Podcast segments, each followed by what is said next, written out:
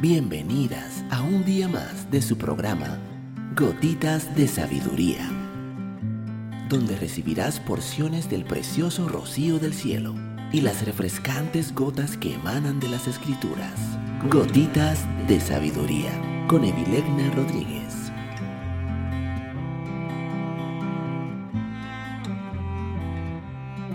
Saludos, mi nombre es Evilegna Rodríguez. Bienvenida un día más a tu programa Gotitas de Sabiduría. El día de hoy estaremos hablando liberarnos de la ira. La ira aparece cuando algo nos parece injusto, abusivo o inaceptable. En ocasiones nos impulsa a reaccionar violentamente. Aprende a manejarla antes de que ella te controle a ti. Seamos honestas. La mayor parte de las veces descargamos nuestra ira sobre las personas que más cerca tenemos, que a su vez suelen ser las que más queremos. No es de extrañar que la pareja, los hijos, los hermanos y los amigos sean quienes reciban toda la carga emocional que decanta de un enfado intenso, aunque su aparición no tenga relación directa con ellas. El enfado es una emoción válida y absolutamente necesaria, como cualquier otra. Su propósito es ayudarnos a marcar límites cuando algo no nos gusta y reclamar una reparación por un daño causado. Sin embargo, igual que pasa con el resto de las emociones, si queremos que juegue a nuestro favor, debemos aprender a gestionarla con inteligencia. Son varios los motivos que pueden provocar ira, sentir miedo, frustración, impotencia o interpretar que estamos siendo tratadas injustamente. Generalmente se asocia a eventos que percibimos como amenazantes, porque consideramos que atentan contra nuestra libertad personal y valores morales. Con respecto a la intensidad con la que se presenta, también puede variar. En ocasiones puede vivirse como una moderada irritación o bien como una furia explosiva e incontrolable.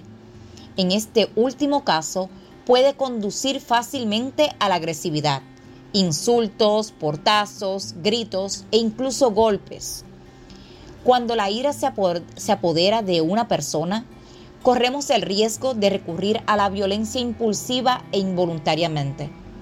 En este punto es habitual desconocernos a nosotras mismas no puedo creer que le haya gritado de esa forma, o no sé qué me pasó, no podía controlar mis palabras. Pueden ser algunas de las frases que podemos decir luego de una furia explosiva e incontrolable.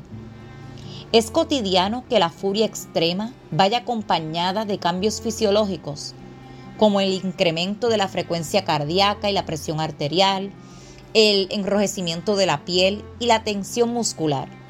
Prácticamente nos transformamos en Hulk versión mujer. Hulk es el personaje ficticio que refleja perfectamente cómo la ira acumulada derriba en comportamientos intensos y descontrolados. Recordemos que el nivel de su fuerza se transmite de forma proporcional al nivel de su ira. Hoy quiero compartir contigo a través de este audio algunas recomendaciones para liberar la ira. La ira se presenta bajo diferentes matices. Se mencionan en muchos libros 14 formas de experimentarla. Actitud, aflicción, aminosidad, cólera, exasperación, fastidio, furia, hostilidad, indignación, irritabilidad, odio patológico, resentimiento, ultraje y violencia. Como vemos, se trata de una emoción compleja que puede emprender diferentes caminos. Sin embargo, lo más importante es aprender a liberar de una manera sana, ya que si no puede llevarse por delante nuestra salud psicológica y nuestras relaciones.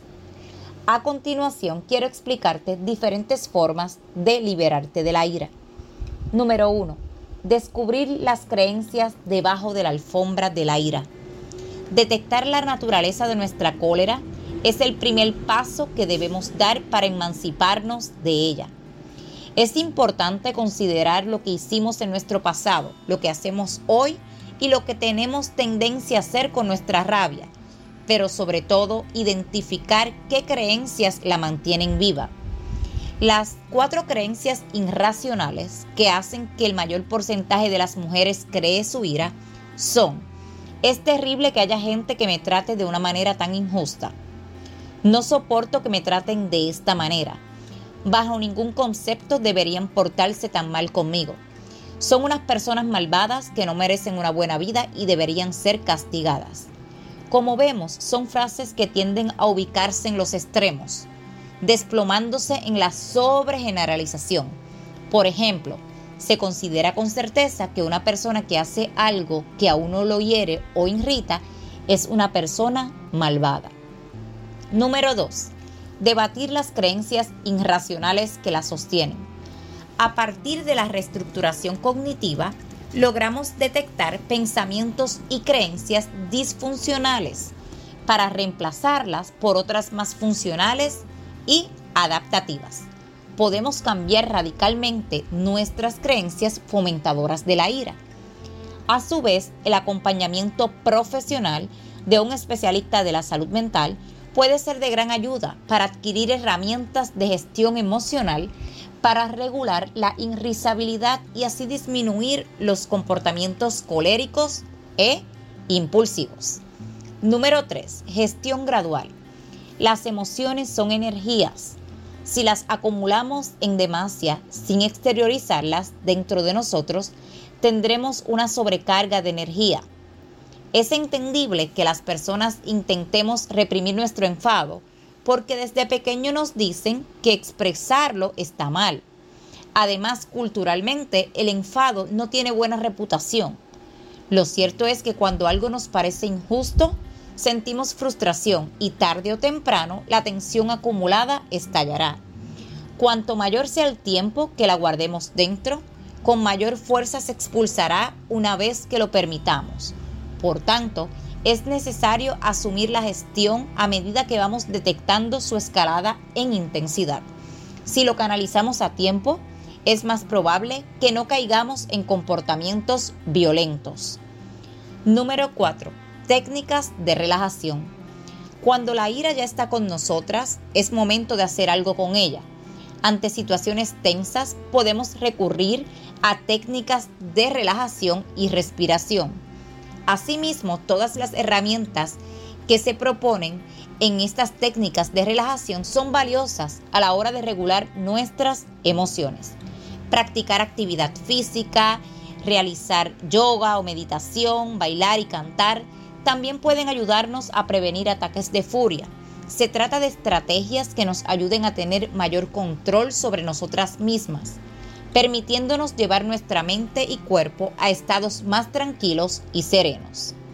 Si esta gotita de sabiduría ha bendecido tu vida el día de hoy, te pido que la compartas con otra mujer y te espero el día de mañana en nuestra próxima gotita de sabiduría.